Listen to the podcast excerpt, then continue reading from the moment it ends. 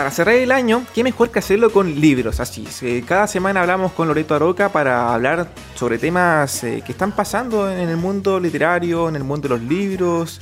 Eh, así que qué mejor que hacerlo hoy, 31 de diciembre, para darle ya la despedida este año y quizás ya para visualizar el próximo año, el 2021, con libros eh, que, que vamos a recomendar por parte de Loreto. Así que bienvenida Loreto, ¿cómo estás? Muy bien Andrés, contenta, se nos va el año. Sí, se nos va el año y como comentaba también, qué mejor hacerlo con, con libros, recomendando para el próximo año, para verano, para enero, que quizás son menos eh, cansadores estos meses, así que ya podemos tener un libro ahí en mente para comprarlo y para, poder eh, leerlo en vacaciones o en días libres. Sí, yo creo que tal como sigue la situación como COVID en el país, quizás, eh, y no vamos a poder movernos entre regiones, etcétera, quizás lo más probable es que pasemos gran parte eh, del verano en nuestras casas. Entonces creo que tener buenas lecturas puede ser una súper buena forma de regular eh, la ansiedad, el calor, meterse en una buena historia hace que también uno viaje. Sí, totalmente. De hecho, la semana anterior hablábamos sobre libros que tú recomendaste.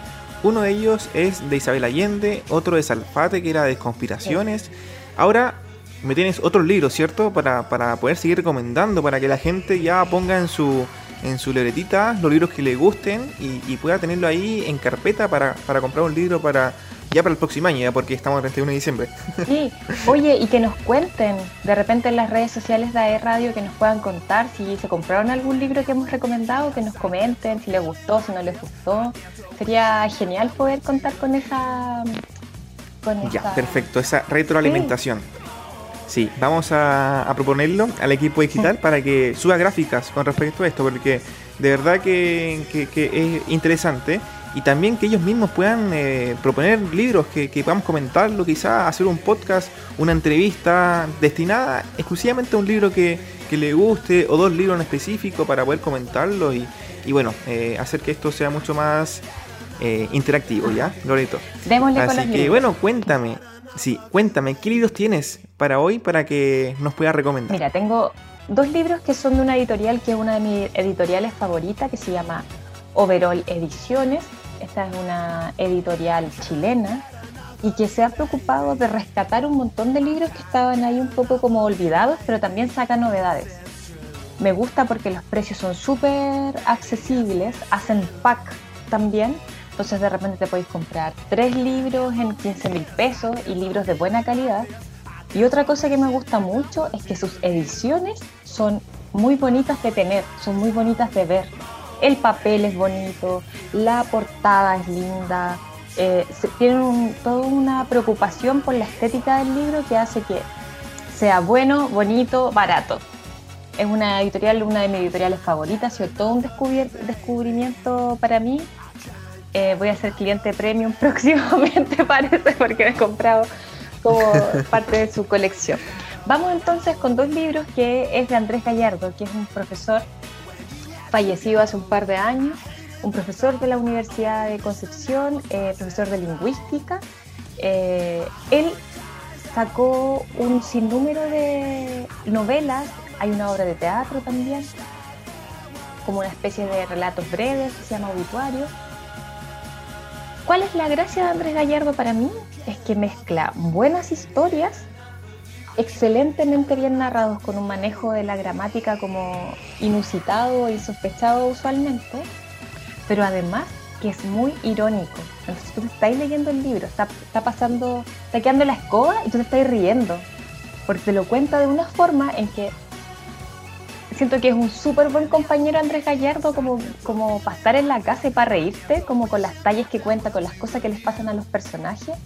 Eh, si alguien quiere disfrutar un buen libro, una buena lectura, pero además reírse y atraparse con la narración, creo que Andrés Gallardo es.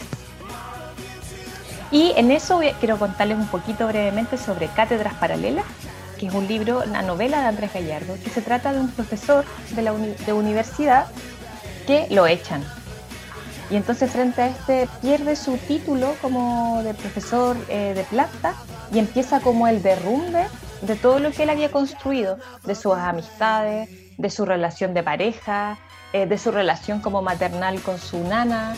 eh, su relación con el auto y de ahí en adelante se manda una peripecia, así como un viaje, se manda con Doro y, trata como de, mantener este título, este poder ser alguien en la vida, pero además que a ti te da mucha risa. Es como te lo cuenta y te va contando, como que rojitas se llama el profesor, como un poquito pastel, pero es como lúcido y es como lo intenta, pero todo le sale mal. Entonces, me parece que es un excelente libro, cortito, rápido de leer. Nosotros nos leímos ese libro en dos días, así como ya leamos un ratito ahora, sí, leamos un ratito ahora, ya pa, nos leíamos un poco y después al otro día, eh, me acuerdo que fue en febrero, puede haber sido. Y después el otro día me acuerdo que fuimos a la playa y así como ya leamos, sí, pa, y nos, y nos leímos el libro. Es muy entretenido, es un libro muy entretenido en el que uno se reconoce como los errores. Eh, muy, muy, un libro totalmente recomendado. Y eh, cuesta 8 mil pesos. O sea, un precio bastante accesible, Loreto. Bueno, Loreto, mira, eh, quiero ir por parte, por las recomendaciones que tú entregaste. Vamos por el libro de Andrés Gallardo. este libro, tú me comentaste que él tiene esa capacidad de dar a flote quizás temas humorísticos en el contexto de, una, de un contexto malo, que sea como, como triste o, negativo, más que nada. Eh, me imagino que hay que tener mucho talento para hacer esto, eh, más en un aspecto que es un libro, ya para que el lector pueda eh, introducirse en, ese ambiente y a la vez, cuando está en un ambiente tenso o, negativo, reírse acerca de esto, ¿no? Está este libro de categorías paralelas que eh, básicamente yo creo que puede ser que él pierde su trabajo, como muchas personas, y empieza toda una peripecia, pero tú también te podéis como reconocer, tú también te puedes reír. Y en este otro eh, libro que se llama Elsa Nacida Libre, es una obra de teatro. Y se trata, o trata la obra de teatro, de una persona de Quirigüe,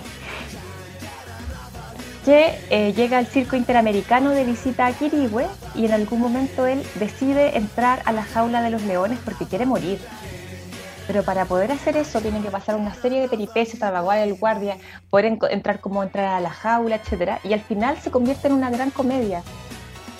Es una narrativa que tiene mucho sentido del humor y que tú te estás riendo así como, oh no, pero ¿cómo? Pero te estás riendo, un poco te liberas es algo que genera horror, es algo que te da miedo, es algo, es un problema social, pero de alguna forma lo identificas pero desde la risa y eso permite, como lo que decían los griegos, la catarsis. Tú liberas emociones, que puede ser desde el horror, desde que tú te preocupas y lloras como en la tragedia, o desde que tú identificas, hasta incluso que algo puede ser muy terrible, que puede generar horror, por ejemplo, pero tú lo liberas, liberas las emociones también a través de la risa que es la comedia. Claro, eso es bastante positivo en un libro y, me imagino que quizás en, teoría comentarlo quizás se ve como fácil de, poder abordarlo en un libro, pero después que, alguien lo, escriba y después que el lector te lo lea y efectivamente cumple con ese objetivo, el lector también tiene esas sensaciones que el lector, eh, que, el, escritor lo, intenta de, de, traspasar en el libro creo que lo más complejo es que el, lector también sienta lo mismo que el, autor, ¿o no? Eh, quizás puede ser confuso lo que dije, pero, pero es complejo esa especie de reciprocidad que se puede dar. Sí, o sea que se llama como el acuerdo del lector, como que el autor está escribiendo y genera un pacto con el lector en el que tú me vas a creer y yo te voy a hacer reír, por ejemplo es un acuerdo. Claro, sí. Es un acuerdo que, que, existe tácito, no es como que uno entra a un libro y a veces no te engancha porque no le creí lo que te está diciendo. No te gustó, no te gusta la temática, no te gusta cómo escribe, no te gusta cómo habla. En cambio, lo que pasa con Andrés Gallardo es que tú entras y es tan simpático que tú la compras todo y te devoráis el libro, básicamente. Entonces, tienes una buena historia, eh, puedes mirar tu realidad, porque es bastante crítico de la realidad de nuestro entorno, eh, y la miras y también te puedes reír, también puedes darle la vuelta de tuerca hacia, hacia el humor. Y eso es muy difícil. A mí, yo creo que yo no había leído un, escritor con el cual yo me, me riera como me reí con Andrés Gallardo o como me, me sintiera como eh, que, me salían carcajadas, por ejemplo. claro, sí. es difícil. De hecho, eh, de manera presencial es complejo, quizás, no sé, para uno que, que salgan carcajadas, uno se puede reír, pero la carcajada es complicado. Y, y ahora con un libro, me imagino que, es el doble del esfuerzo para, poder hacerlo. Pero bueno, eso ya habla del, gran autor que es Andrés. También tenemos este libro que tú me comentaste que es Nuestra parte de noche de Mariana Enríquez. Eh, ya está agotado. Ya habla por sí solo. Agotado. Eh, un producto que se quede sin stock ya eh, habla que, que, está bien hecho el libro, que se pasa la voz, porque los libros tampoco tienen tanta difusión a través de, televisión eh, o de radio. Y, esto me imagino que los libros se pasan de voz a voz o de dato en dato. Entonces, esto habla de que los lectores que, estuvieron ahí en el libro lo recomendaron y, logró eh, se logró el objetivo, al menos. Sí, es que totalmente, porque este libro, mira, a mí me pasa con Mariana Enríquez, es argentina. Y hay algo que a mí me llama mucha atención, que hay otra autora que es la, lo pronuncio horrible, no sé si se pronuncia así, pero Shewelvin, Samantha Shewelvin, puede ser, que han salido unas historias de terror desde Argentina, desde mujeres argentinas el último tiempo, súper buenas. Con Samantha hay uno que se llama Distancia de Rescate. Y es como una novela que es de misterio, cortita, que te la leí muy rápido y que, te atrapa. Incluso tiene parte como de brujería, entonces tú estás así como, pero le creís todo, le compráis todo lo que está pasando.